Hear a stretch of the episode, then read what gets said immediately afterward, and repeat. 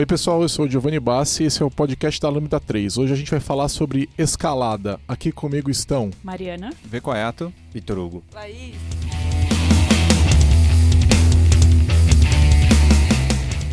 Você está ouvindo mais um podcast colaborativo produzido pela Lambda 3. Nos organizamos de forma democrática para que todos compartilhem conhecimento e boas histórias. Saiba mais sobre nossas soluções no site www.lambda3.com.br.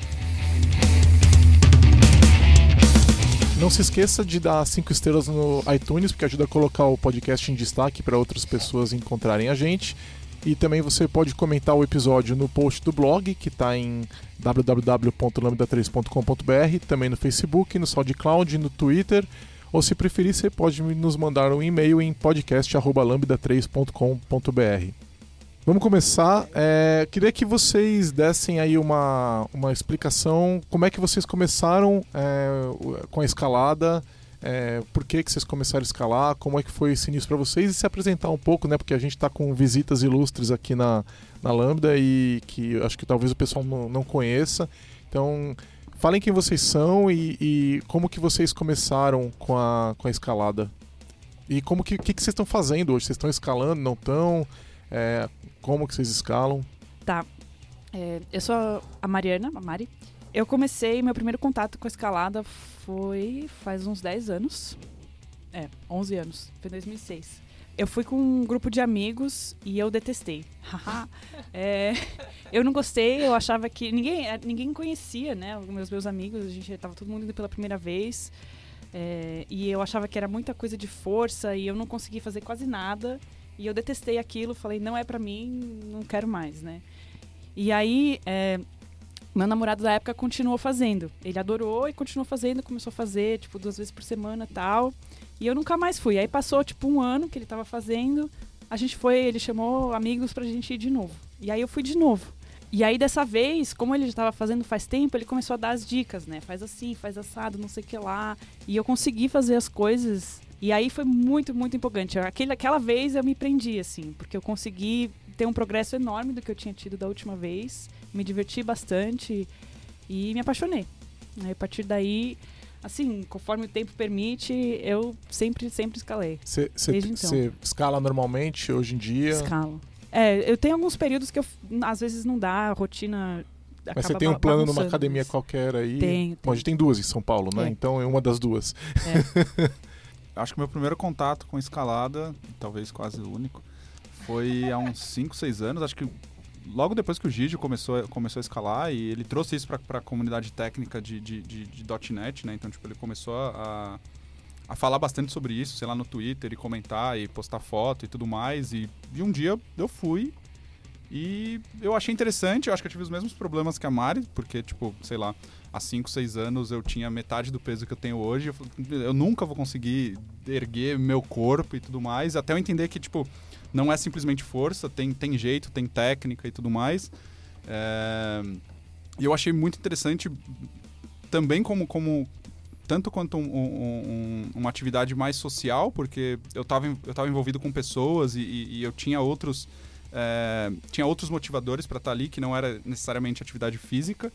E, e foi muito interessante porque a, a atividade toda ela, é uma atividade bastante intelectual. Ela tem uma, um, uma coisa de, de, de, você ter que prestar atenção de você estar tá envolvido você estar tá imerso e você é, entender como, como fazer o movimento certo e ter é, sei lá, não sei os termos técnicos, mas você agarrar as coisas da forma certa, entender que não é só o braço e tem a perna e, e tipo, esse tipo de coisa me, é, me atraiu bastante, mas acho que de cinco anos para cá.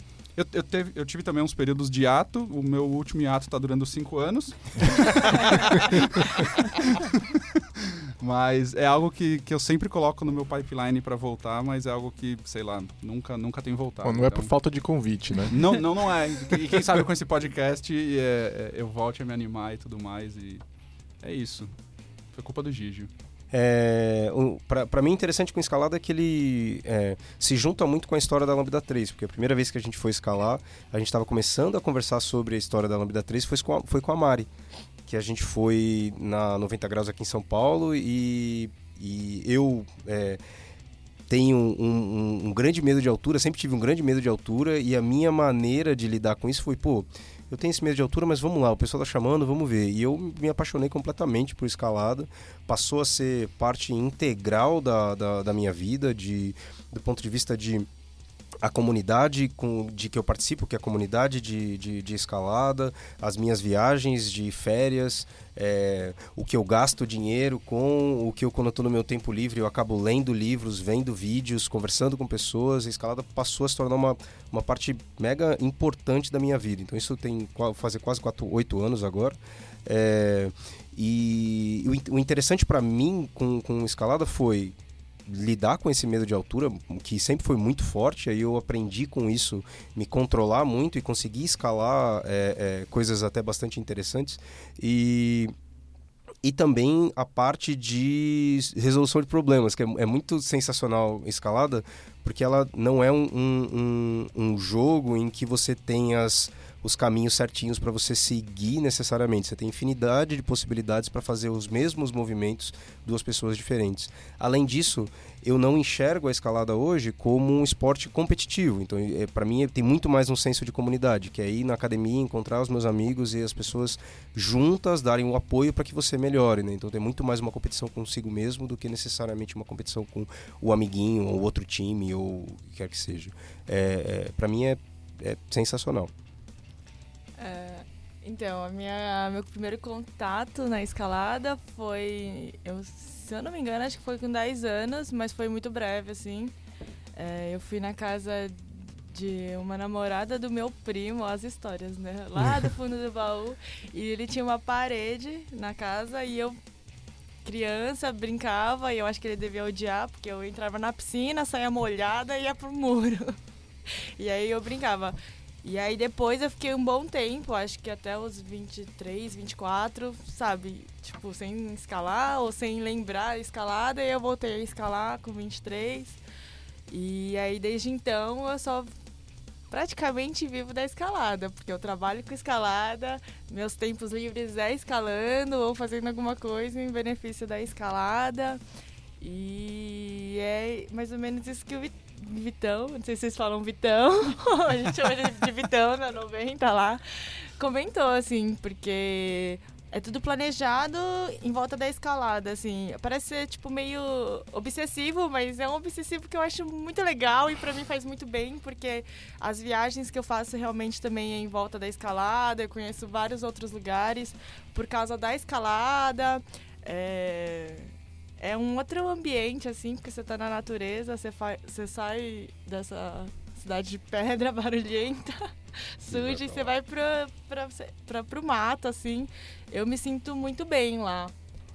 É, você, você compete também hoje em dia, né? É, hoje em dia eu participo de competições.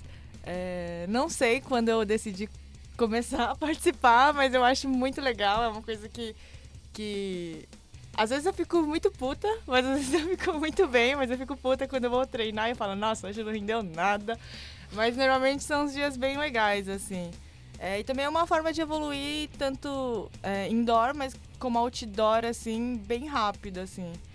É, eu participo de competições, mas eu sempre não vejo a hora, tipo, de ir pra rocha pra escalar tal via ou tal projeto. E aí, com os treinos, por causa da competição, você fala, nossa, evolui muito rápido. Tipo, nossa, tá valendo a pena. E aí a escalada fica mais gostosa. Não sei.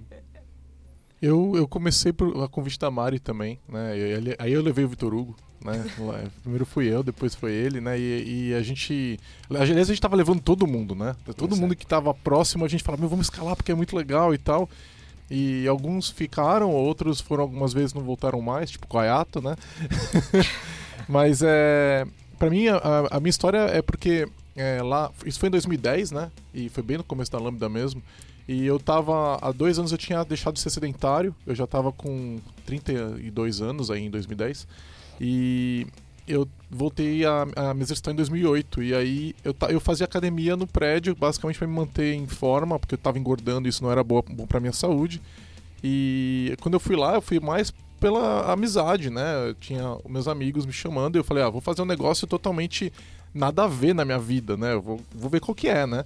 Nunca imaginei que fosse tomar o tamanho que, que tomou depois porque eu continuava indo à academia, daí eu comecei a acompanhar o pessoal, o dia que eles iam eu ia também, né? E, e aí a minha academia começou a me atrapalhar, porque eu fazia musculação, né? E, e isso atrapalhava, né? Porque eu chegava cansado na academia. Um dia eu lembro que a Mari falou: Meu, você, tá, não, você não pode fazer isso. você tá cansado. Né? Aí eu parei de fazer e, por minha surpresa, eu não engordava mais. Era só eu ir na academia de escalada, na 90 graus lá, e eu me divertia. E, e, e aí eu descobri que não precisava ser ratinho de academia, sabe? Parece aqueles ratinhos que correm naquele, né, naquele exercício, daquela rodinha, né? E eu me sentia assim na academia, mas era uma coisa que eu tinha que fazer para me manter saudável. E de repente eu tinha uma atividade que eu podia fazer me mantendo saudável, me divertindo. Então não era mais uma obrigação. E para mim isso foi muito legal. É... E de lá para cá eu, eu tenho me mantido escalando, né? E, e, isso que a Laís falou é muito verdade, da gente de repente você é, vai um dia e é muito ruim, e outro dia é muito bom. A escalada, eu não sei é, é se é alimentação, se é a sua cabeça tal, né? Que muda de um dia pro outro. Eu acho que a cabeça influencia muito. Eu, eu tava. A cabeça influencia é bastante. Eu tava, eu tava fazendo uma via semana passada e eu tava guiando e, lá na, na, na, casa de pedra e eu tava fazendo o teto totalmente de ponta cabeça e eu clipei errado. E, e, aí eu tinha que ir para uma próxima e minha cabeça não saiu disso. E eu não conseguia parar de pensar que aquela última é, que tava clipada errada. E que, aí eu olhei, eu fiz a conta e falei, puta, eu posso cair no chão. e não tinha como eu cair no chão, porque mesmo se eu caísse, mesmo clipada errada, ela não ia abrir, porque ela tava pendurada. E eu não consegui mais escalar aquela noite. Porque mexeu tanto com a minha cabeça, a minha adrenalina estourou de tal jeito que eu não conseguia mais escalar e aquele resto de noite foi horrível. não deu mais resultado nenhum. Né? Mas é... é e aí tem uma coisa que eu gosto muito na, na, na, escalada, né? Que é a tua cabeça, né? Eu concordo com o que o Vitor disse, de que é uma coisa muito... O que o Koyato falou também, é uma coisa muito intelectual, de você parar... para mim é quebra-cabeça, né? E, só que tem um componente físico. Se você não tá é, bem na sua, nos seus braços, suas pernas, se você não tá em forma, você também começa a encontrar limites, né?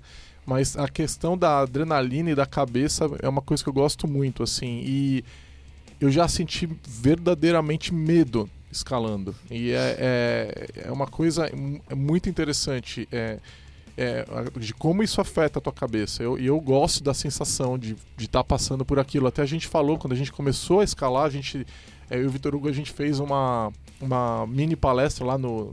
Como é que chama? Conversa rápida, lembra? Conversa rápida, isso. É, e a gente falando, meu, isso aqui tá me ajudando a ter mais sangue frio no meu trabalho, a me concentrar é. mais no meu trabalho, né? Então, ia, ia ficar, manter a calma e tudo mais, né? Então. É, eu me lembro de, de viajar para escalar para para Patagônia no Frei, né, no Bariloche, e aí tá escalando uma via é, por lá e numa situação bastante é, desafiadora não só do ponto de vista físico, mas com certeza do ponto de vista de, de cabeça, né? De, de você ter que escalar por um, um, um trecho em que você não pode cair de jeito nenhum, senão você vai se machucar. É, e eu me lembro de pensar assim, pô, Aqui sim, é, é, eu poderia me desesperar, mas eu não posso me desesperar. Então, tudo que acontece na empresa, quando alguém fala assim, ah, meu Deus, tá pegando fogo, é horrível, é horrível. Calma, você não vai se machucar. Você não vai, Nada vai você não vai morrer. Você não tá, né, no meio da montanha com dificuldade que tem que vir um helicóptero para te resgatar e tal. Tá tranquilo, tá tranquilo. Isso me tornou uma pessoa até mais calma com relação a situações de estresse que acontecem no nosso dia a dia, né? E o legal, o é, é até engraçado pensar isso, que parece que aquele a pessoa tem vontade de morrer, né? Então ela vai lá atrás de adrenalina para poder para poder sentir aquele aquele punch, né? De, de, de, de repente eu tô, é, tô perto da morte, então tá eu me sinto vivo. Mas eu, eu acho que não é nenhuma questão da, da, da de você morrer, assim. É, eu, eu, acho que as, as, eu, eu acho que é muito psicológico. Às vezes em que eu realmente fiquei com medo, não eu não acho que eu ia morrer, mas é uma questão de que afeta, pega no teu psicológico, da tua adrenalina. Eu não me coloco nas, situações, nas exposições que você se expõe muito mais que eu, né? Uhum. É, e mesmo assim eu sinto essa adrenalina de maneira muito Sim. intensa. E acho que nenhuma outra atividade que eu faça, a adrenalina estoura desse jeito, assim. E é, é, é interessante, é legal. Então, eu não sei com vocês, mas normalmente quando eu sinto esse medo, lógico que a galera fala assim, ó, oh, você nem parece que você tava cagando nas calças, não, não, como a gente fala. Que eu normalmente desse da vez falo, nossa, caguei, me borrei. Mas eu, eu na hora, assim, comigo acontece, tipo, nossa, eu tô na merda, nossa, eu vou cair pra caralho, nossa, vai, tipo, minha cabeça tá mil, assim. Só que eu falo, não, calma, respira, vai de boa e se concentra. Aí é muito louco que pra mim vira uma chavinha que parece que só fica, tipo, concentrada naquilo que está acontecendo e, tipo, todo o resto some, assim. Aí você passa e fala, uh, nossa, essa Exatamente foi isso. foda. Esse justamente é um dos motivos que eu mais gosto, assim, o que eu me apaixonei por escalada, é que eu falo que é um esporte de corpo completo. Então você tem que não só estar presente fisicamente, como mentalmente, assim, no momento. Você presta atenção em cada movimento do seu corpo, onde está o seu equilíbrio, não é só força, né? Tem muita técnica também e você aprende a, tipo, entrar naquele momento presente, assim. A sua cabeça não pode estar passeando, pensando no- na morte da bezerra, que nem quando você corre, por exemplo, é, muita gente corre no automático, né? Porque o corpo faz e você, a sua cabeça, você pensa em outras coisas. Na escalada não, você tem que estar ali prestando atenção nos minúsculos detalhes de como está o seu corpo, como é que está a sua mão, como é que está o seu pé, se ele está apoiado direito ou não. Então, É, eu, tá eu faço principalmente na academia, né? E, e as academias, principalmente aqui em São Paulo, elas são feitas para você não se machucar, né? É, então, tanto, as duas que tem, né? Elas são, elas são bastante preparadas para que você faça o esporte de uma maneira segura. Quando você está na rocha, a exposição é muito maior. E quando você está às vezes é, guiando e você vai pode tomar um tombo ali, cair alguns metros e tal, é, aquilo não vai realmente não vai te machucar, você não vai cair no chão, etc, né? Então, mas é uma, é uma, é uma questão de você realmente precisar prestar atenção e só que se você precisa parar, você pode, né? Você pode falar assim, ó, segura aí, você, você, você desce um pouquinho e você segura a tua onda, você, você tá sob controle, né? É, e aí o interessante é, é, você quando você está guiando pelo menos, está levando a corda para cima, depois a gente já explica para o pessoal entender o que É que é isso aí. isso, né? Mas você tem uma exposição maior, mesmo dentro da academia, mas é, as- a- você não quer cair, né? É, então, é, e a, a adrenalina que vem, é, para mim, ela, ela vem assim, você não pode falhar, entendeu? Aquilo lá é tipo, meu, isso aqui vai dar, vai dar uma merda se eu cair daqui. É, então, é mais um fator do porquê é tão, a, a cabeça é tão importante na escalada. Para mim é, é 30, 30, 30, né? Você precisa é a parte física, a parte técnica e, e cabeça. Quando você, se você tá com medo de cair, né? Se você não, não entende que aquela situação que você tá ali está sob controle, não vai acontecer nada, dificilmente você chega no seu máximo físico. Então, dificilmente você vai dar até a última gota, dificilmente você vai tentar um movimento mais distante, porque você tá- alguma coisa te prende ali, não é físico, é, e o que, o que acaba acontecendo é bem interessante conforme você.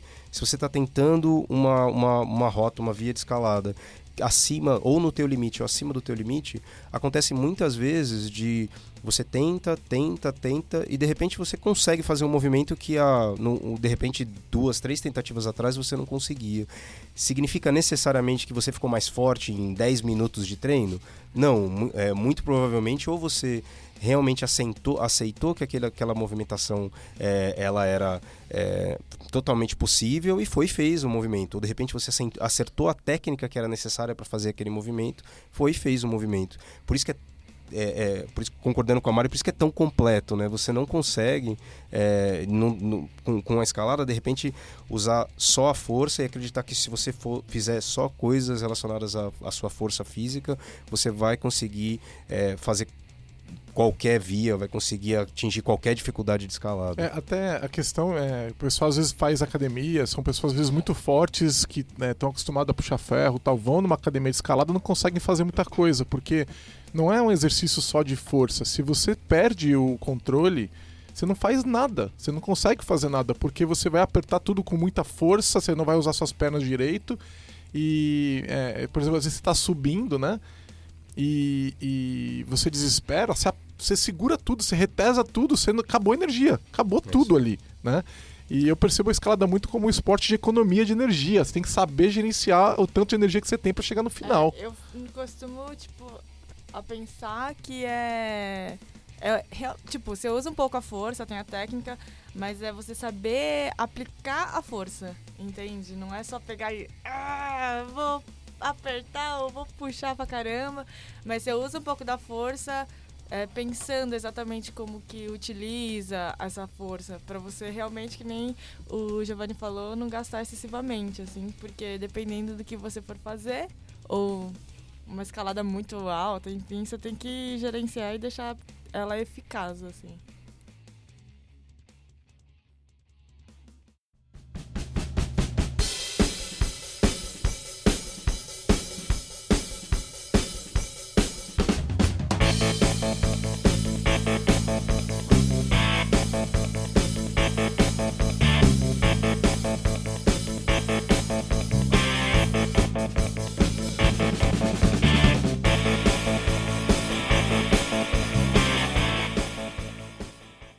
Vamos explicar um pouquinho pro pessoal quais são a- os tipos de escalada. A gente falou um pouquinho ó, de alguns, alguns termos que eu acho que quem tá ouvindo provavelmente não conhece, nunca ouviu falar, né? Então, a gente falou de guiada, a gente falou de rocha, de academia, né? O- Indoor, o esp- outdoor. Indoor, outdoor, esportiva, tradicional. É, vamos conceituar um pouquinho. é, e, e eu não queria só conceituar, eu queria que a pessoa que está ouvindo entendesse basicamente é, se, se aquele de repente é mais adequado para ela ou como que a gente faz aquele tipo, né? Então, quem, quem quer É, explicar? Eu acho que eu posso começar e a gente vai complementando aí. A Laís manja muito mais do que eu, eu vou dar uma de intrometido. É... Bom, primeiro de tudo, escalada nasceu outdoor, né? Nasceu na- nas montanhas, nasceu na natureza. E aí, com o tempo, hoje, muito provavelmente as pessoas vão, vão ter um primeiro contato com escalada muito mais facilmente dentro de uma academia. Com essa história de da gente né, comercializar esportes radicais, então ter vários tipos de, de, de academia, atividades diferentes e tal, é muito provável, muito provável você numa cidade vai até uma, uma academia para tentar mudar a sua, a sua visão de academia, que nem essa que o Giovanni falou, de puxar ferro só, e tem uma academia interessante que é uma academia de escalada. Nessa academia de escalada, a intenção principal é a recreação, a intenção principal é você usar a escalada como atividade física, né? Então, para você quase que substituir uma academia e poder ter ali um pouco de adrenalina dentro do teu, do teu exercício físico. Então, nesses lugares você tem normalmente uma preocupação maior com a segurança, né? Então, é, obviamente é feito para que as pessoas não se acidentem, ainda que acidentes acontecem, né? Então, Mas existe todo um, um círculo de segurança ali com relação a isso. Então, a escalada em si, a, a, você pode ter ela, com corda já passando por cima, então você não vai ter problema, vai ter uma pessoa dando segurança, vai Tá, ter vamos- equipamento vamos- de segurança. Vamos explicar então, porque assim, é, imagino que é, essa, essa vai, é, vai ser o primeiro contato que muita gente vai ter com a, com a, academia, com a escalada. É. Vai ser a academia, na academia de escalada, é, indoor, eu né? acho que quem nunca foi ou só viu, sei lá, no canal off, escalada e tal, ele vai querer, sei lá, ver como é que é. A galera acha que é já chegar e talvez ir pra rocha, não é assim. Normalmente o que acontece que eu vejo é o pessoal novato vai em algum ginásio de escalada e pra viver o que, que é escalada. Normalmente nos ginásios, nos ginásios, pelo menos na 90, é top rope, que é a corda já tá fixa lá em cima e você vai preso numa ponta da corda, aí outra pessoa fica embaixo fazendo a segurança para essa pessoa subir e vai e escala. Conforme a pessoa vai subindo, a outra pessoa vai Isso. recolhendo a corda e se Isso. ela cair, no máximo ela estica um pouquinho a corda, mas nunca Exato. cai no chão. Não, bem, bem tranquilo, super seguro, ninguém morre, ninguém quebra nada e ninguém sai lá da cuca. Na maior parte das vezes. né? Na maior parte das vezes, É, tá? e é, na- nas academias também eles têm um monte de gente olhando, vendo se quem tá de novato lá tá fazendo tudo Exato. direitinho, Tem os né? Tem os instrutores que estão, estão de olho lá. Que são mais fiscais, né, do que instrutores. É, não, é só pra, pra ver se tá tudo seguro, tu- tá tudo ok, entendeu? Pra ninguém sair Morto. meio. Exato. e, é, indoor, assim, o que dá pra resumir é. Então, o pessoal vai, chega, conhece, os instrutores ensinam basicamente um pouco da movimentação, explica que realmente é aquilo que a gente falou, não é só só força, tem que usar os pés, exige uma técnica. E aí, no em indoor, eu acho que são divididos em duas categorias, né? Que é duas, assim, top rope ou guiada. Que a guiada é, basicamente, tem o, o- a costura, que é o nome do equipamento. Você vai, a costura tá presa no primeiro, na primeira, Na parede, né? na parede, você vai escalando e vai passando a corda. Você Ela leva a não- corda pra cima. Isso, exato. Se eu cair, eu caio. É. Cai, mas não cai tanto. Você cai um pouquinho mais que como do top rope, mas Eu você não vai do- cair no chão. Beleza. É, É, porque a- as, as costuras elas estão em academia elas estão muito próximas Exato. uma da outra. Diferente da rocha normalmente não é o caso, mas na academia você vai ter às vezes um metro já tem uma Sim, próxima. Então É, é bem pertinho. a mesmo, diferença é que se você cair na top rope você só vai esticar a corda. E na guiada não. Se você se a próxima costura é um metro e você, por exemplo, puxou uma corda, você pode cair dois, às vezes três metros, dependendo do, do movimento que você estava fazendo. né? Corrija-me se eu estiver errada, mas você nunca vai chegar para escalar pela primeira vez numa academia e fazer guiada. Não. Exato. nunca. Não vai. Não, Nunca, não acontece. E, e se você, Porque você até pode fazer isso, mas as academias muito provavelmente vão fazer um teste contigo para saber se você tem Exato. capacidade e conhecimento para fazer isso. Até hoje eu só vi uma academia que eu pude chegar e guiar. Foi não foi no Brasil, né? Uhum. Foi lá, eu quando tava em Milão, eu tava, eu fui, fiquei lá um tempo e eu quis é, fazer lá e lá você basic- era uma academia comunitária, era, é, o dono é uma associação de escaladores que você tem que se unir a ela para poder participar. Eles não te testam, mas nenhuma outra que eu vi é, eles deixavam você chegar e guiar. Inclusive nos Estados Unidos eles é, eles querem ver até para você poder subir, eles querem olhar se você É, se você tem alguma Fazer teste de segue. mesmo com é top rope, coisa. eles exigem que você demonstre alguma coisa. Na 90 a gente já chegou a guiar, mas eu não lembro deles fazerem teste com a gente. Eles não, fazem na verdade também? a gente tem a parede da guiada, mas é muito difícil a gente deixar guiar, justamente porque o espaço não é tão grande, a parede não é tão grande.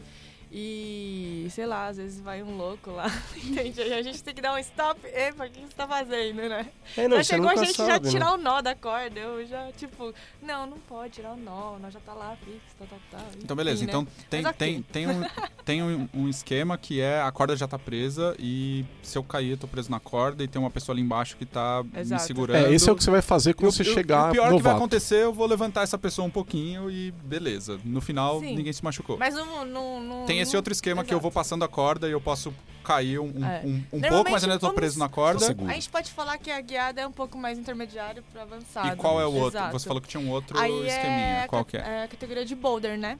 Que... Que é isso? 5 metros de altura, eu acho, a parede, mas É. que isso chega a ser perigoso. A pessoa escala e cai no colchão, ou crash pad, que nem a gente fala que é o equipamento. É, E normalmente o estilo do boulder é um pouquinho de movimentos mais fortes e mais concentrados, assim. O É, pra você- objetivo O É boulder é o bloco. sem corda. É, o, É. Não, não tem, o, o equipamento que você tem é a sapatilha, e normalmente magnésio, né, que é aquele mesma coisa que os atletas usam para ginástica olímpica, para não escorregar as mãos, não suar as mãos. É, e, e, assim, inicialmente o boulder surgiu para as pessoas treinarem para fazer vias difíceis mais altas, então, para não ter que ficar lá em cima, num, num- num lugar lá, é, fazendo um, um movimento difícil, eles acharam pedras menores que não precisava de equipamento, né? E, e fazer movimentos mais difíceis. Então, é, se fosse comparar, normalmente, o, e, e hoje em dia, boulder virou um esporte por si só, assim. Então, é uma coisa independente já, com campeonato, com tudo específico, é, é bem, bem direto. Né? É, e o Então, bo- boulder geralmente tem muitos movimentos curtos, né? Nem todo movimento é longo, né? Já é mais comum você ter movimentos longos na, na, numa top rope, né? Então, é, sequências longas, né? sequências Ah, longas, sequências né? longas. Exatamente, né? Você vai subir às vezes 20 metros e o boulder às vezes tem 5 metros você vai ficar... Isso. Você vai costurando ali por ele ali, né? Então Isso. é, é- E se você cair, você vai, vai realmente cair lá no, no colchão, etc. Então tem que ter também uma- um cuidado cair saber cair, né? Exato, não cai E, de tipo, qualquer jeito. E, e como é que é? Sei lá, eu tô escutando esse podcast e me interessei e eu vou procurar uma dessas duas academias que são a 90 E- graus e, E, a, e a Casa de Pedra em São Paulo. Pedra, mas São Paulo. toda a grande tem outras academias, mas ela, normalmente essas duas são especializadas em escalada. beleza. É, Tá, no e, e tem- e assim, as outras capitais, assim, o Rio de Janeiro costuma não ter porque tem uma cultura de escalada, porque tem muita Não, tem. montanha em volta. eu Não, sei mas que Não, tem, tem, é, eu tem um sei monte que de tem. academia Tem no Rio de Janeiro hoje. É, mas é bom. Minas. Não, tem, tem sim. Tem É, sim. agora tem, porque a última Tem, vez eu que eu fui. Não, não, eu tô- toda vez que eu tô lá, eu acabo indo em algumas das academias que tem por lá. É, Beleza. eu já Tem fui em academias Curitiba, especializadas Belo. Horizonte, to- todas elas têm. Tá, e aí eu me interessei e eu vou chegar lá, numa dessas academias, em qualquer lugar do universo. É, o, o que, o, o que eu preciso levar, é, o que eu preciso ter, o que eu preciso comprar, e tipo, e eu vou chegar nessa academia, eu posso simplesmente sair subindo o que eu quiser de qualquer jeito, ou co- como deveria ser o meu primeiro contato com isso? Tipo, eu preciso ter alguma experiência prévia, eu tenho que ver algum vídeo no YouTube, eu tenho que, sei lá, Não, por favor, não É, o- veja vídeo no YouTube achando vídeo no YouTube é fundamental. Sem vídeo no YouTube não pode ver. Eles têm que É, não faça isso, por favor. É igual, tipo, eu Depois, é, depois é a Laís que tem que ir lá dar conta de você quando você for na academia. zoar. É tipo igual aqueles caras que tá lesionado, ou sei lá, ou, não tem esse kinésio tape. Aí vai lá, vamos ver o vídeo no YouTube pra colocar a bagaça. Ah, quem que é o seu fisioterapeuta? Ah, o YouTube. Não, Mas, tipo, e aí? não. Eu cheguei lá e. Ou como eu chego lá? Então, tipo, o que, que eu faço? Quando eu chegar. Beleza, eu tô indo sozinho, não conheço ninguém. E eu posso simplesmente sair subindo as coisas. É, a maioria das academias você vai poder chegar e fazer alguma coisa, né? Eles vão ter pra alugar o equipamento, a É. cadeirinha, a sapatilha, eles vão ter tudo isso daí. Você não precisa comprar nada. O seu gasto inicial é só o custo. Geralmente você paga aluguel, passar o né? dia no lugar. Né? Então, se você quiser passar o dia inteiro, ninguém aguenta, né? Porque é muito tempo, é muito cansativo o esporte. Mas se você pagar e entrar, você vai poder ficar lá três horas, quatro horas Mas, se tipo, divertindo. é, é, uma pessoa iniciante, ela vai conseguir chegar e, tipo, aproveitar. Então, tipo, vocês usaram bastante o termo via. Tipo, existem vias que são para iniciantes ou, tipo, não existe esse conceito? Co- como funciona eu isso? acredito que em todas as ginásios deve ter vias fáceis, médias e difíceis lá. E normalmente o pessoal que chega, que é novato, não sabe nada, eu costumo falar assim: é, peguem qualquer garra primeiro pra você sentir como que é. O que é Lembra- garra? A garra são aquelas pedras. São as pedras na parede. Isso. É onde você põe a mão e Exato. o pé pra subir. Exato, exato. Eu falo, é, pedra, não sei. Eu falar um jeito mais quando a pessoa não sabe.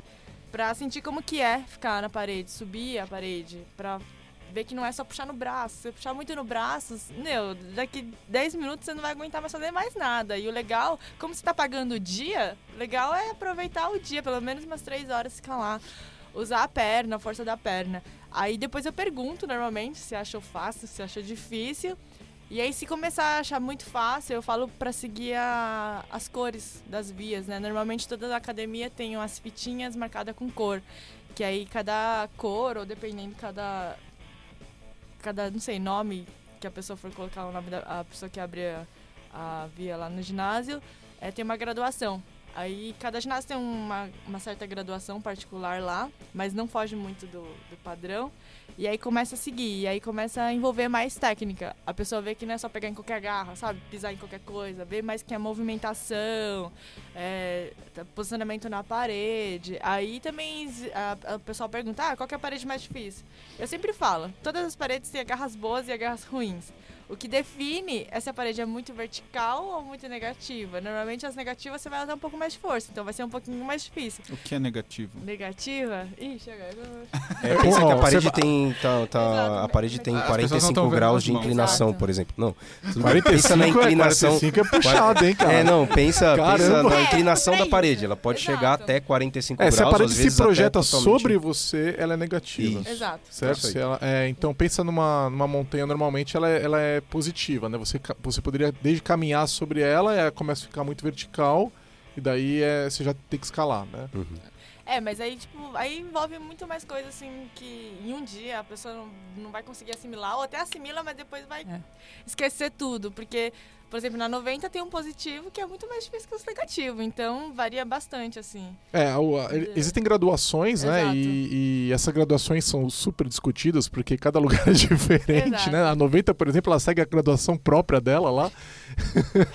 e eu, Acho que eu- toda academia acaba seguindo. É, difícil acaba seguindo comparar, um né? pouco, né? É. Acaba seguindo um pouco.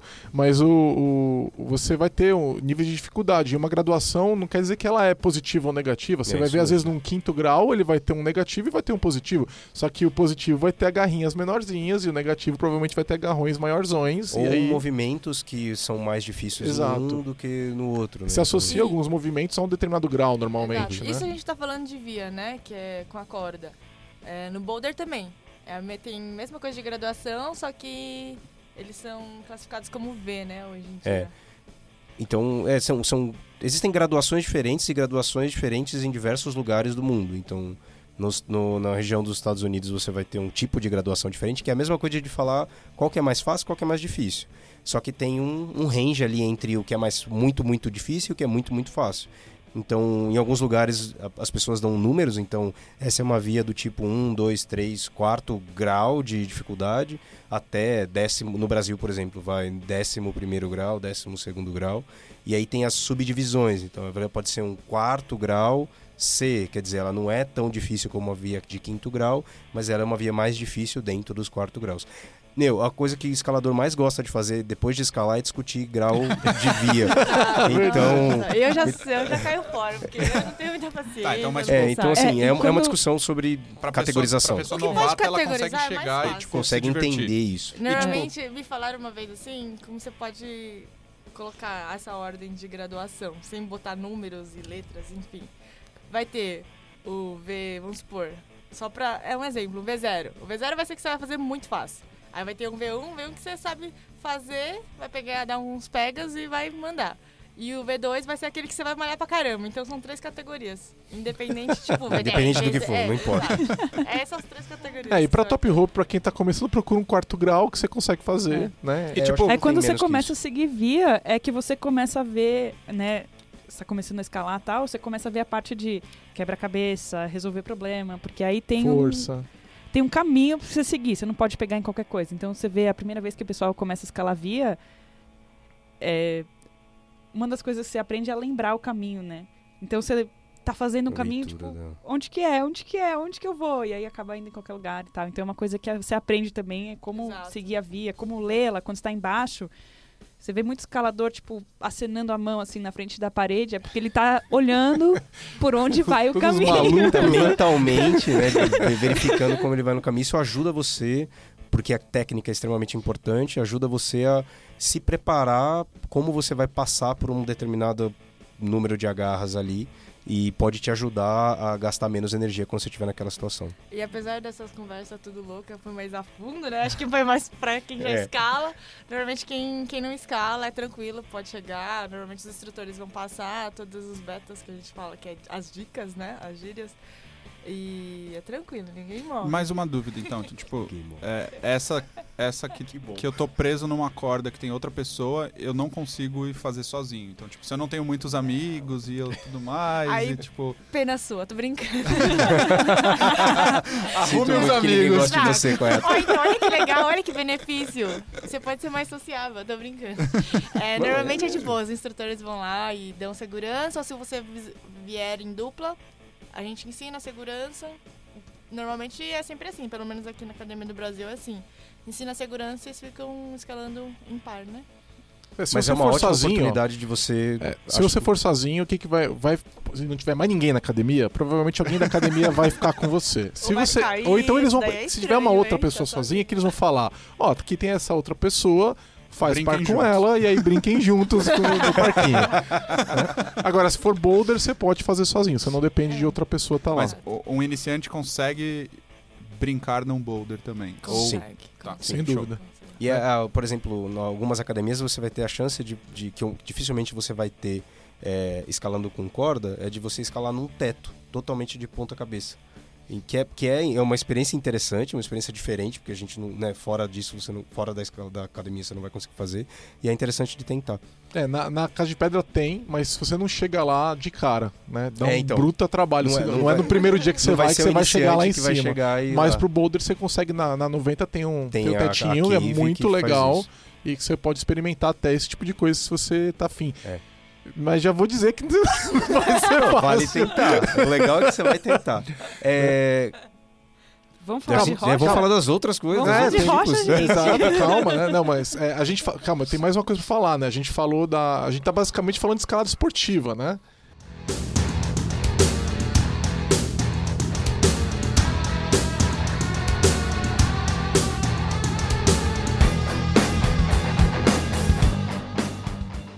O é, que, que é a escalada tradicional? Quem quer explicar? Vitão, mais experiente, eu comecei a fazer mais esse ano, mas o Vitão é. É, Na verdade, assim, escalada, es- é, o nome de escalada esportiva está muito mais com essa relação de transformar a escalada num esporte, né? Então, ela normalmente meno- me- menos é, é, perigos e muito mais controle sobre o, o seu ambiente de escalada. Então, normalmente, a, a diferença da escalada esportiva para a rocha é que, na verdade, você está na rocha e não tem agarras marcadas, mas muito é, é relativamente parecido. Quando a gente fala de escalada tradicional, escalada longa, está muito mais em, é, é, na questão de, de que maneira que a gente vai seguir caminhos na pedra que a própria que, que existem na pedra e que a própria pedra deixou lá. Então, escalada tradicional ela vai é, vai muito mais numa ideia de você olhar para uma montanha e tentar escalar essa montanha com o que ela te oferece de opções. Essa opção quer falar, Mari? Eu, não, pode terminar de falar. Tá. É, essas opções de proteção que podem existir numa, numa montanha, elas podem ser, por exemplo, uma fenda em que você entala um equipamento de segurança que você leva com você toda vez que você estiver Exato, que não é subindo. fixado na parede já. Isso, a Que é diferença móvel, né? O que é mo- equipamento escalado móvel, né? é, que tem lugar que pode ser simplesmente um, um, um bolo, um bolo de corda que você entala esse bolo de corda dentro de uma fenda e aí se você cair, muito provavelmente o bolo de corda vai não, não sair para que você é, não se não se machuque. Existe uma, uma preocupação normalmente em escalada trad, que é com relação a o seu impacto na montanha, então de você não necessariamente sair furando a parede como você faria numa escalada esportiva, então tem muito provavelmente existe um espaço muito maior entre os grampos quando tem quando tem grampos de escalada. É, tem a questão de que normalmente essas escaladas são mais longas, né? Então paredes de 100 metros você não, não daria para ter um grampo a cada um metro. Então você usa a, a, a, o que a o que a a pedra te oferece para fazer proteção. Às vezes é bico de pedra, às vezes é fenda, às vezes é laca, às vezes não tem proteção e você leva normalmente a maior parte do teu equipamento de proteção contigo. Agora, é, a gente tá com esses negócios na, na, na rocha. É, quem colocou eles lá? Então, e normal, Jesus. então uma parte do tra... um- uma parte da, da, da, da cultura do montanhismo tá em pessoas, né, os, os primeiros irem e conquistarem uma, uma, uma via dentro de uma, de uma rocha e em alguns casos esses, essas pessoas batem pregos na rocha. Então pensa, então por exemplo, quando foi escalado o dedo de Deus, foi um monte de gente lá, uma série de pessoas subindo e batendo pregos na rocha, pregos, né, em- entre bem entre aspas, mas batendo grampos na rocha para que é, quando ele, pra, primeiro para ele se proteger, para ele não cair e morrer, né, e para ele poder é, seguir, poder voltar lá e mais pessoas poderem aproveitar isso. Eles conquistam de baixo pra cima ou de cima pra Então, baixo? existe, com escalada atrás existe uma ética, é, que é você normalmente escala, escala e conquista a, a rocha ao mesmo tempo, tá? Com- é muito importante dessa parte de escalada outdoor, existe mu- muito essa questão de ética, de respeito aos ambientes, é, de você não é, entrar em conflito muitas vezes com a natureza que está ali e ó, a ideia é que os, os escaladores respeitem isso. Os conquistadores tendem a respeitar isso muito mais porque ele está fazendo isso já com um intuito. Né? Então, se você ouve histórias, por exemplo, do Sé- Sérgio Tartari, que é um dos maiores escaladores brasileiros atuais, ele diz que quando eles começaram a conquistar vias de escalada, eles só batiam um grampo quando eles achavam que ia morrer. Né? Então, ah, eu acho que eu vou morrer, então é melhor eu bater um grampo agora.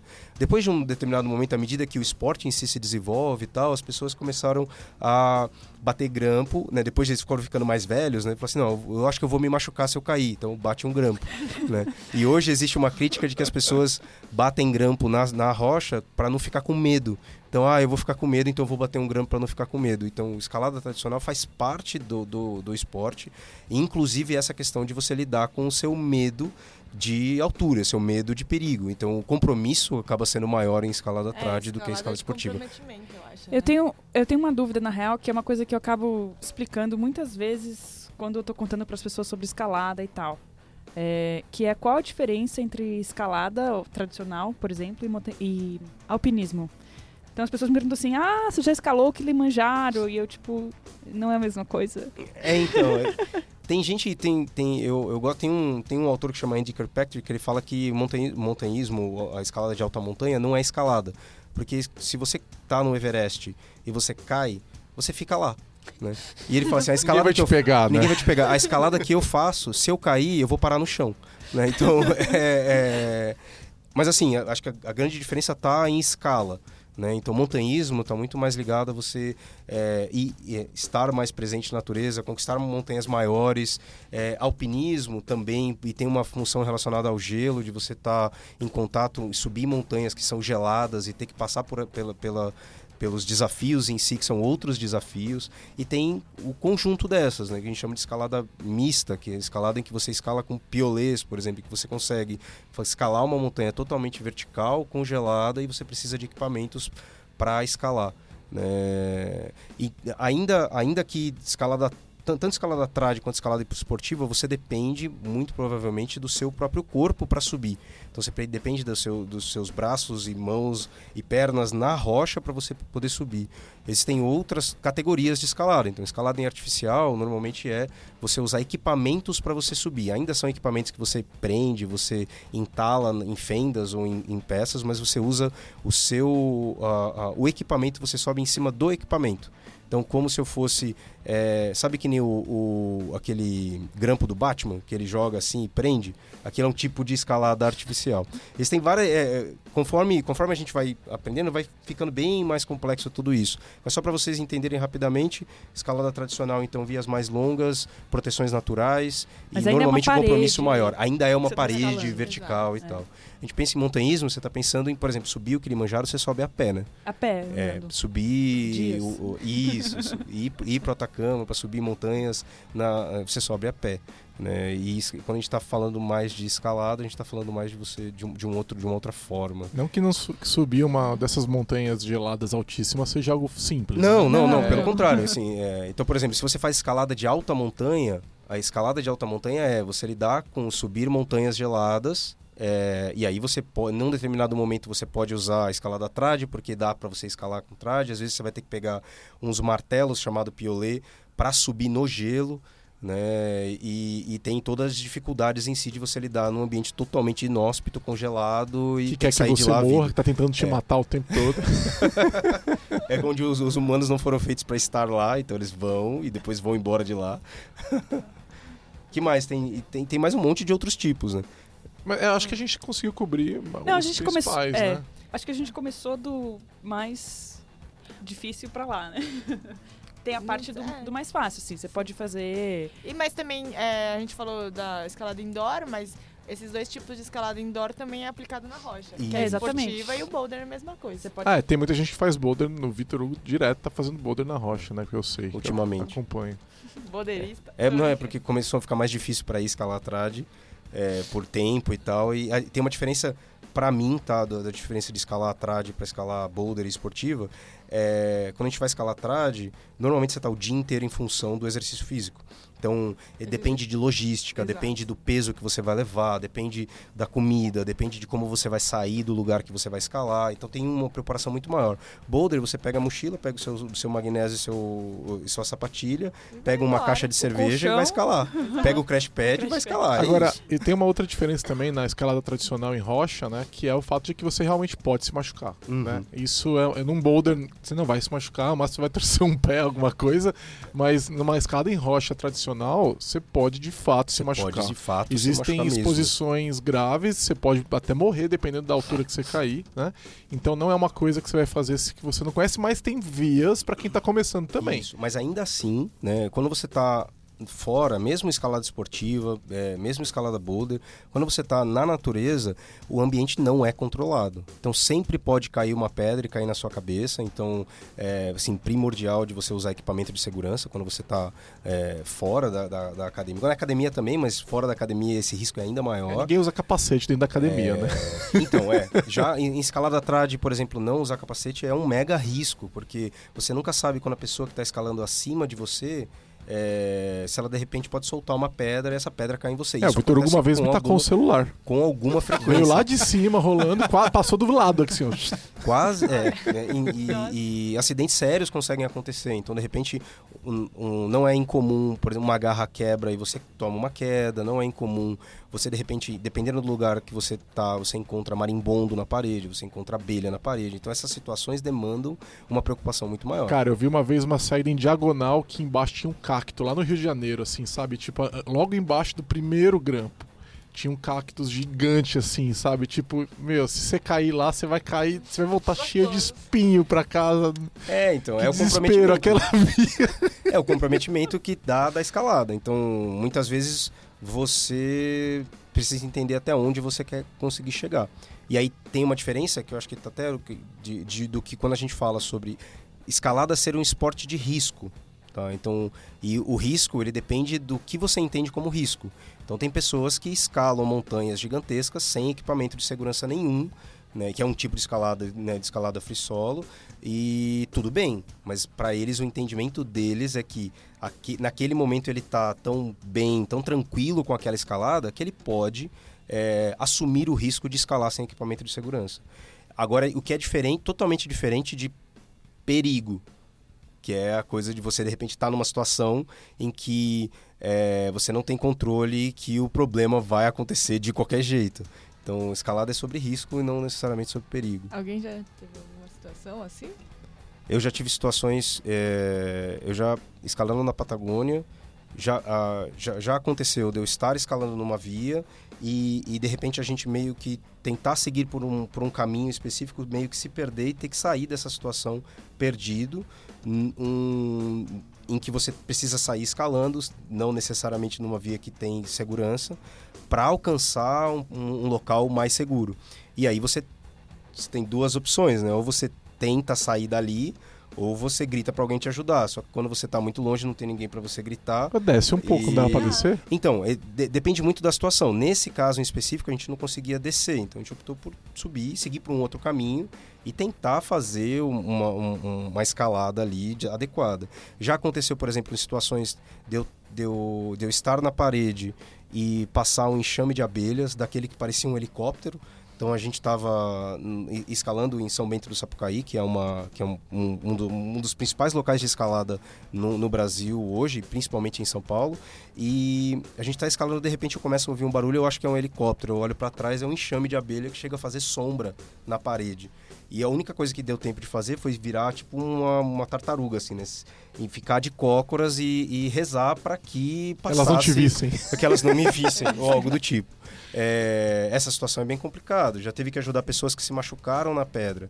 Então, aquela coisa, todo mundo que acha que é porque é, ah, é quarto grau, então não tem problema nenhum porque mas eu tô na rocha, a pessoa às vezes pode cair é, e torcer o pé, ou cair e quebrar o pé. E se você, quando está na, na, na, rocha, não sabe nem o que fazer, você tem um problema muito maior. Então, é, um, um, conselho seria: se você vai escalar na rocha, dê é, primeiro tente se informar. Né? Existem cursos, existem saídas guiadas para rocha. Não, é, não é, é, um esporte caro se você contar que o, o, custo dos equipamentos, o tempo que você usa um equipamento, por exemplo, ele costuma ser longo, é, tal, né? Então, pô, se você faz com alguma frequência, aquele custo se dilui, né? Então, é, agora só também para falar que já teve vezes que eu estava escalando e tinha lá, não lembro que pássaro que era, acompanhando a via inteira. A gente subia, o bicho parava, ficava olhando e tal. É, chega no final você tem uma bruta vista, então é, a gente tá falando, tá assustando quem tá ouvindo, né? Não é. Afinal das contas, é, assim, é importante dizer os riscos, mas se eu falar sobre da, da outra parte, não, não existe satisfação melhor para mim hoje do que é eu entrar numa via de escalada tra tradicional, terminar ela e passar o dia inteiro fazendo exercício e no final eu tô assim, eu não preciso de mais nada. É, boa, a endorfina baixou totalmente no corpo e você tá tranquilo pela semana. Né? E isso, isso é fenomenal. É, aí você olha para baixo, tem que fazer 10 rapel, né? Tem que descer 10 vezes. Por isso, o escalador não gosta de fazer rapel por causa disso, né? Porque, Porque rapel é trabalho, né? É, rapel é trabalho. Depois você já tá lá em cima, é já terminou, e você tem que rapelar 10 vezes para chegar no final lá embaixo, né? E é onde os principais acidentes de escalada acontecem. A maior taxa de acidentes de escalada é no rapel, porque é quando você tá desatento, você tá cansado e tal. Eu nunca, tipo, eu sempre escutava a galera falar, ah, não sei o que ela fazer rapel, não, não, não. Aí eu fui pra Itatim no começo desse ano, a gente escalou uma trade. E aí era uma trade é, bem protegida, só que era 11 enfiadas e tal, nananã. A gente chegou lá, só que não tem é, saída por trilha, né? Aí quando chegou lá, já tava meio tarde, todo mundo cansado. Tinha que fazer os 11 rapés. Eu falei, nossa, é, cansativo Eu falei, nossa. Explica o que é 11 enfiadas, o que isso significa? 11 enfiadas. Como eu posso explicar? Vai, você é mais experiente, Vitão. Pensa assim, gente, você pega um... É, não, é, sabe aquela, como é que chama? É... Quantas pessoas vão subir quando você vai fazer um negócio de, desse tamanho? Depende, né? no é, mínimo duas. No mínimo, no, é. no mínimo uma. No mínimo uma. No mínimo uma. É Dá possível de você sozinho. escalar com segurança sozinho. Tem é, uma não é tão técnica, comum, né? Você vê pessoas escalando uma técnica para fazer isso. No, no Brasil a gente chama de solitário, escalar em solitário e você usa equipamento de segurança e faz às vezes de ter duas pessoas. Mas normalmente você vai escalar em duas pessoas. Então uma pessoa fazendo segurança e outra pessoa guiando a corda. Eles estão presos os dois na ponta da, da, da corda, né? Uma corda só e duas pontas, cada um está preso numa ponta. e essa corda tem um tamanho. Então, uma corda mais normal hoje vai ter 60, 70 metros. O que acontece quando acaba esses 60 metros? É, normalmente na, nas vias tem uma parada que são um grampo ou um local em que você prende um monte de, de, de proteções e chama essa, a segunda pessoa para esse, esse lugar. É, você fica, você que vai primeiro, você vai e fica, faz a. Faz a. Se ancora na parada e faz e começa a arrumar para fazer a segurança da pessoa que tá lá embaixo. Aí você recolhe a pessoa e ela vai subindo. A partir que a outra sua dupla chegou, aí é o mesmo esquema, vai, escala de novo até chegar na outra parada e assim vai, dependendo do tamanho da, da via que você tá É, escalando. Pra mim isso era surreal. Quando eu entrei em contato com esse conhecimento, eu falei, não é possível, peraí. A pessoa tá a 60 metros de altura e ela vai dar segurança pra outra que vai pra 100 metros de altura. Isso não, isso não parece muito legal. Aí que você vai É, aprender bem que aquilo não, não tem problema nenhum e tal, mas é basicamente isso. Você vai dar segurança a 100 metros de altura pra um, alguém alcançar um próximo trecho altura, desse né? a gente chama de enfiada. Ou largo, ou cordada. Então, cada trecho desse dentro da, da, da rocha. E o problema é que na hora de descer, você tem que dividir a corda em dois. Então, se você subiu, por exemplo, você pode esticar, vamos dizer que você vai fazer cinco esticadas de 60 metros, vai dar 300. Mas na hora de descer, é, você tem que dividir a corda em dois, então você vai ter que fazer 10 descidas de 30. Entendeu? Porque a corda tem, precisa ficar partida, porque você não vai deixar a corda na rocha, você precisa dela na próxima descida, né? Então, Isso. é. É, E tem- pra tem- descer é a mesma coisa, se você for descer de rapel, você vai descer até outra parada que você já tinha escalado, Se mesma ancorar. coisa. Você ancora tal, espera o outro, recolhe a corda e vai fazendo esse procedimento até chegar no chão. E- esse- Cansativo. é, existe outro tipo de escalada? Tem lugar mesmo que a trilha demora mais do que a com escalada. sorte não vai estar de noite nem chovendo, né? Exato. Como já Tem- aconteceu tem- várias vezes. É, Não, gente, tem um outro é tipo de escalada que é escalar. famoso, que tá começando a ficar mais famoso, que, que particularmente eu acho bem legal, que é psicoblock. Né? Que a ideia é, imagina uma rocha que é projetada né, na água. Bora. e, e que você escala essa, essa rocha e aí se você quando você for cair você cai na água então é bem legal Você escala sem corda. você escala sem, sem corda sem nada só com a sapatilha o magnésio e tal É, tem ficado bastante famoso né? e é, é bem, bem legal também Esse eu acho que envolve bastante psicológico. é porque Bem cabeça, assim. Eu sou Porque doida você pode pra fazer escalar, isso. escalar Eu e também olha pare- pra baixo e fala, nossa, Meu, tem tudo isso aí. É muito bonito, né? é. então no final é, No final vai o ter, mais que, vai ter que cair, né? Vai ter que Não cair, tem o que né? fazer. é a escalada de certa forma pura né porque você tá só você não tra- você não leva nada para para para rocha só a sua capacidade de escalada e você não tem que deixar nada lá grampo nem nada porque quando você cair você cai na água é, é, é um mega desafio louco porque é difícil Eu tenho vontade de fazer também. Eu tem, imagino tem, que o tem alguns psicológico deve lugares ser aqui bem no Brasil que dá para mesmo. fazer né? no Rio de Tem. Janeiro dá para fazer na- em, no Cipó também no Nordeste dá para fazer bastante tem bastante lugar para É, tem uns vídeos no YouTube, se você quiser ver o pessoal fazendo isso, que é super legal, é super bonito ver o pessoal Dá pra subindo. compartilhar também, provavelmente a gente põe no post, os vídeos de escalada trad e os vídeos de escalada esportiva da, da Laís. Ó, Tem, tem vários. Tem, a tem os vídeos do Rocklog também que tem lá Ah, um verdade, monte. verdade, verdade. Esportiva tem, thread não tem. Thread vamos. Aí tem, tem, ano. tem escalada Big Wall também, que é uma. Imagina que você. É uma essas coisa são loucas, né, cara? que, que, eu, que eu já fiz alguma, algumas vezes, que é, imagina que você passa mais de um dia na parede. né? Então chama Big Wall porque é uma parede gigante que você precisa de muito é, mais esforço, planejamento e tal para escalar. Você dorme na via. Você dorme na, pé, na pedra. Pendurado. Exato, Pendurado. pendurado. Ou pendurado, ou de repente no meio da, da via tem um mini platô, né? Pensa ali 40 centímetros de platô de pedra mesmo, você dorme ali encostado. Normalmente você tá ancorado, né? Então você tá preso para você não cair, né? E, e em alguns lugares você tem até que levar coisas para você ir no banheiro, você leva em conjunto contigo para você fazer as suas necessidades ali. É, só explicando pessoal, eles levam tipo uma caminha também, né? Que você fica Isso, é um preso, pendurado. No... Exatamente, não é. Não vai Eu levo uma rede, né? Leva uma, uma é, rede tipo uma de praia. Tenda, Você- lá, Isso. É, pra ter algum. pra Que conseguir se dormir, né? pendura. Senão você não conseguiria dormir, né?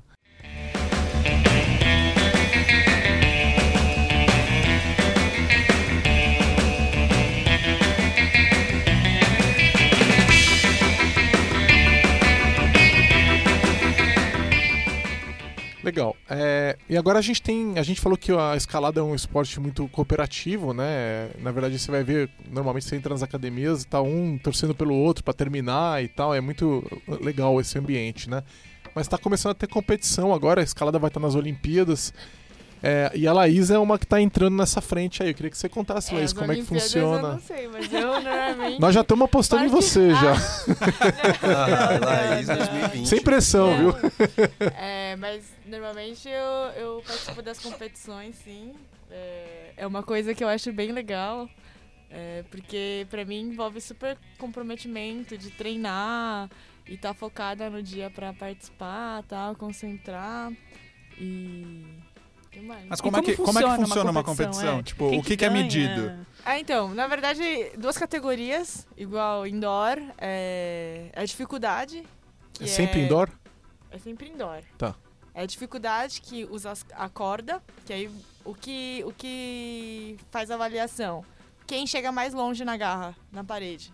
Quem chega mais longe na parede. E aí quem chegar mais alto é o que ganha, né?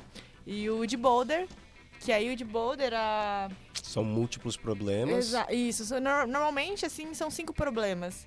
E aí, quem conseguir finalizar mais os problemas, você tem acho que quatro minutos pra resolver os problemas. Cada problema tem quatro minutos pra resolver.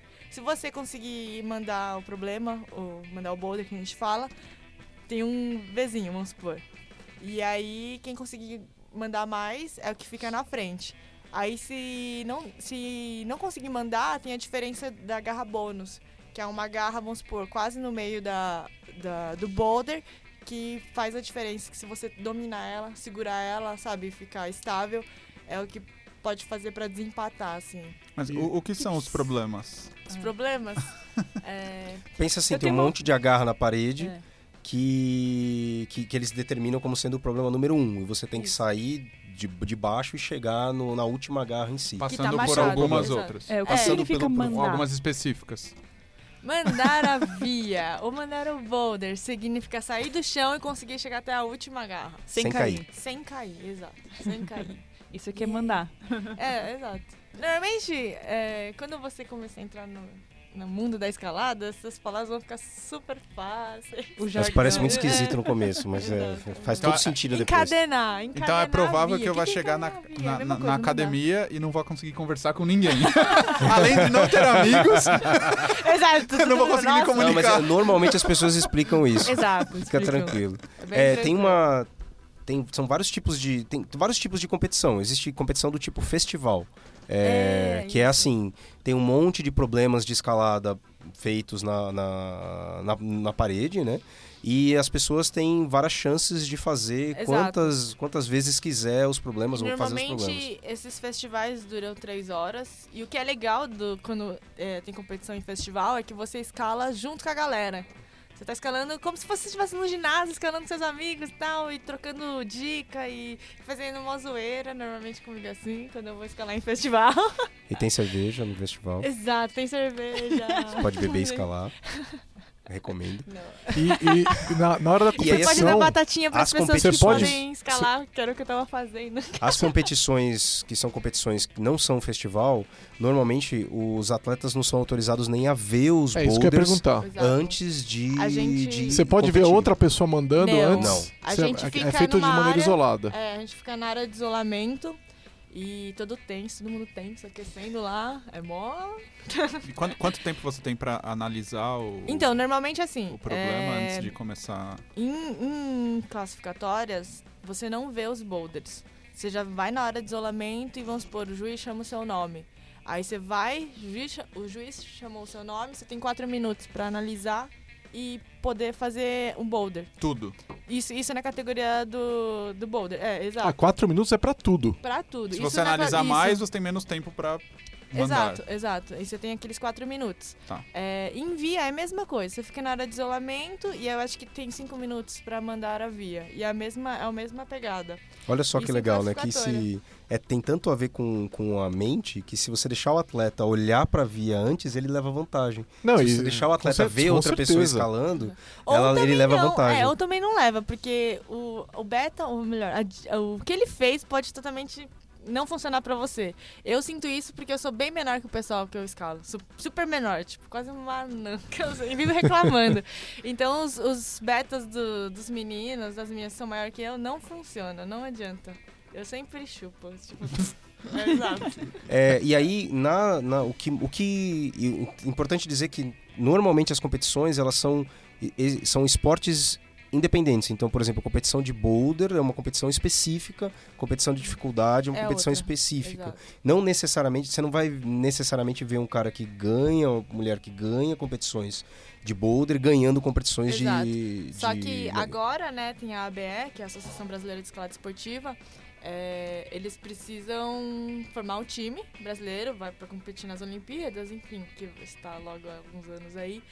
É, como existe, antigamente existia muito só atleta de boulder, atleta de via, é, eles precisam de um conjunto para poder fazer um time bom, né? E aí, é, a partir desse ano já começa a ranquear os atletas e tem que ranquear tanto para via quanto para boulder. Isso é legal porque faz obriga o atleta a ser completo.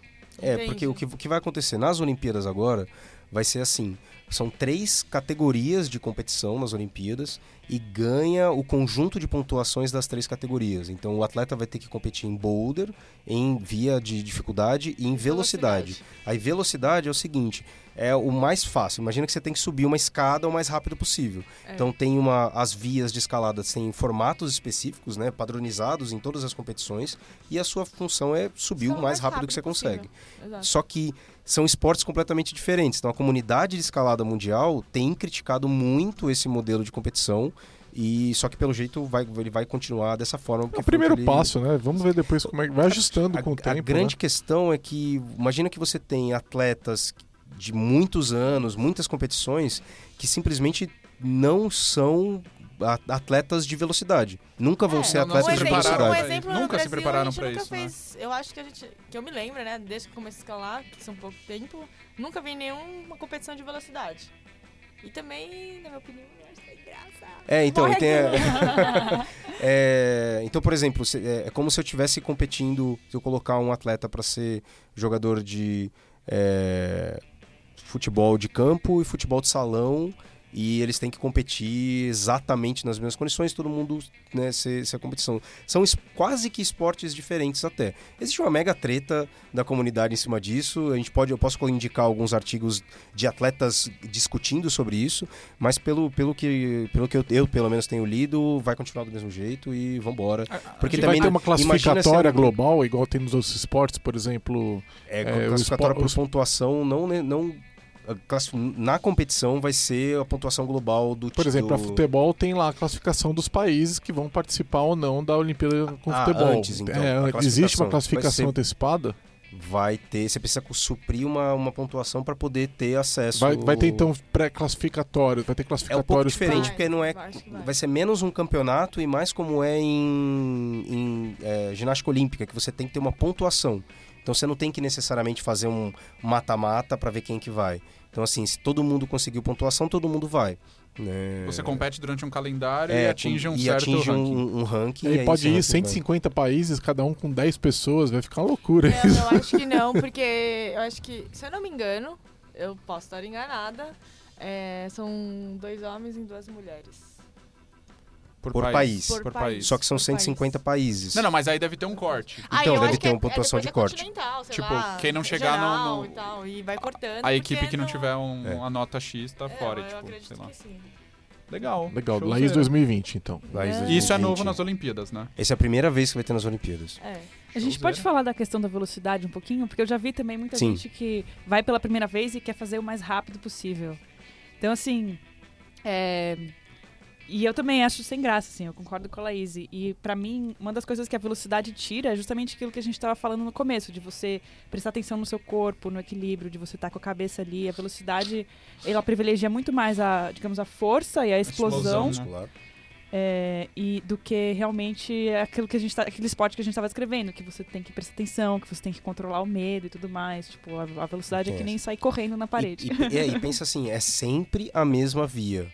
Mas sempre a mesma Ma- via em mas tudo. Se for pensar em termos de público, talvez velocidade seja É algo o que mais, mais, chamativo. é, É, o é que o mais, Porque é o que, o você público vê, mais interessa. caraca, pô, o cara cinco chegou mais segundos, rápido. Showzeira, da hora. Beast Tipo, né? Putz, agora essa aqui eu tenho. É isso mesmo. Essa eu tenho que entender toda a técnica pra falar, putz, olha, isso aqui foi uma obra de arte. É, então, Então, é tipo, exatamente acho que isso. pro público é mais fácil apreciar a velocidade, né? É. Tipo, é mais fácil ver o Usain Bolt nos 100 metros do que acompanhar a maratona. Eu, sinceramente, eu acho assim, vai ter pessoas, vão ter pessoas com interesses diferentes. Eu não Sim. vejo problema É. de...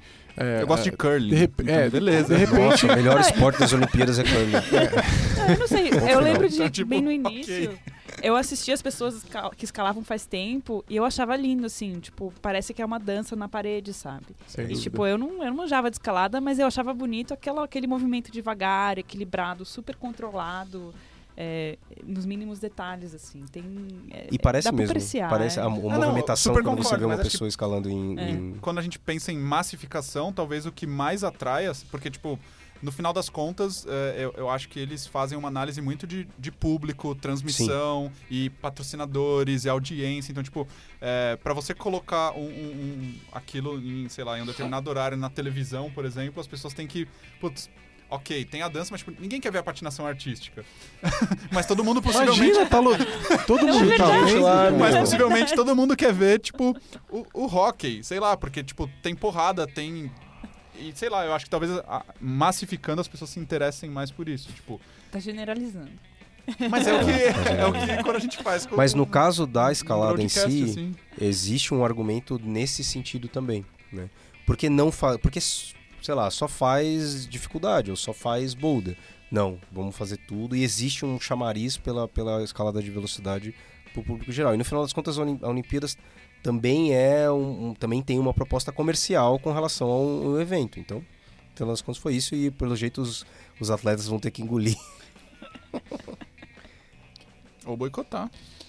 Tá. E já tem, já É, tem, já tem o caso de atletas bem campeões que com já falando que provavelmente vão boicotar. Assim, os, os principais atletas mundiais. É, então tá bom, acho que agora fica o convite, né? A gente tá em São Paulo, acho que se vocês forem em uma das duas academias que tem em São Paulo, que é a Casa de Pedra 90, vocês vão encontrar a gente, menos o Coiato. Quem sabe, quem sabe. Sabe? Eles Quem É. sabe. É, e, e entre em contato aí, faça contato, é sempre legal ter mais gente, né? Eu, eu, eu gosto, eu gostaria de ver o esporte desenvolvendo mais, é um esporte, é difícil você ter esportes cooperativos, né? É, com- ganhando é, espaço, né? Então eu acho que seria muito legal e é um negócio que as pessoas podem fazer para se divertir, não é para ficar né, igual ratinho na academia lá, e tem que se divertir de fato, né? Vocês querem Eu finalizar? É, eu aconselho. Ele começou a escalar em ginásio. Quando tiver oportunidade pra escalar na rocha, eh, com alguém experiente, vai, porque é uma outra parada e eu acho que é muito mais, apesar de eu sempre estar treinando e estar escalando na rocha, ou na rocha não, no indoor, eu eu eu prefiro muito mais escalar na rocha, assim, que é uma outra parada. E Sim. vamos lá, galera. É, se você tá desanimado com esportes Com é, ou com academia, é, em ter que ir pra academia, e para mim sempre foi um martírio ir pra academia.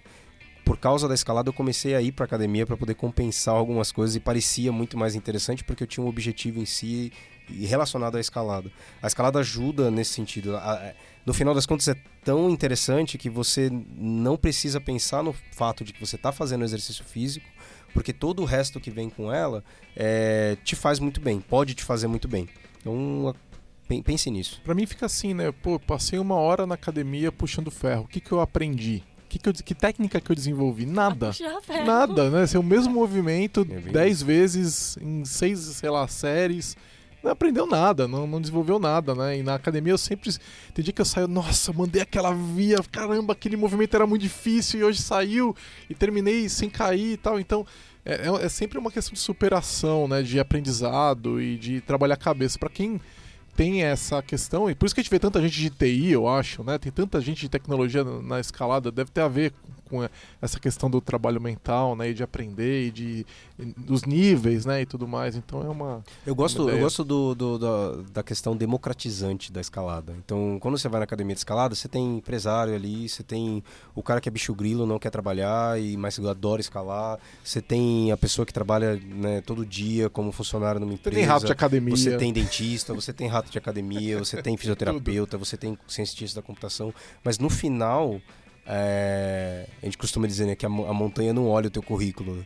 Se você tá, se você tá ali, você tem que passar por ela e você tem que é, é, você é que tem que conquistá-la, né? E você não E- sabe quem é quem, né? As e você pessoas não sabe quem é quem, isso que é, isso que é massa. E porque ali o, o- a motivação é a escalada e, e é isso. E é louco. Louco mesmo. Beleza. Valeu, Não pessoal. tenho nenhuma dica pra dar.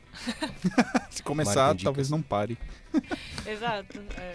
Não, pra mim é a mesma coisa que o Vitor Hugo falou, assim, a escalada vira um objetivo ah, de, de alcançar, assim, a- e as outras coisas da vida vão se guiando pra isso. Então, É. tipo, ah, é ser mais falar, saudável, né? Mas é estilo fazer vida, né? Academia, mundo fala, é, tipo, vai influenciando porque eu quero escalar mais, porque eu quero melhorar na escalada. É um, é um motivo pra você perder peso. É, total. Eu perdi Muito. 3 quilos. Caramba, vai ficar muito, tá muito mais fácil agora É isso fazer essa mesmo. via. É isso mesmo. Você não quer perder peso pra você ficar bonito, você quer perder peso pra fazer mais fácil a via. Porque você tem que. 5 quilos a menos né, quer dizer que você tá puxando menos peso pra cima, né? E é notável. Eu passei por uma redução de peso agora, faz muita diferença. Faz muita diferença. Aí. Falou. Yay! Tchau! Você ouviu mais um episódio do podcast da Lambda 3. Indique para seus amigos esse podcast. Temos também um feed só com assuntos de tecnologia e outro que mistura tecnologia e assuntos diversos. Toda sexta-feira, sempre com o pessoal animado da Lambda 3. E se você tem um podcast que quer gravar no estúdio legal, nosso espaço está aberto para você. É um estúdio isolado acusticamente, com uma mesa de gravação e microfones profissionais para até 5 pessoas. Tudo de graça. A ideia é estimular o podcast no Brasil. Pode ser sobre qualquer assunto. Fale com a gente pelo e-mail podcast.lambda3.com.br.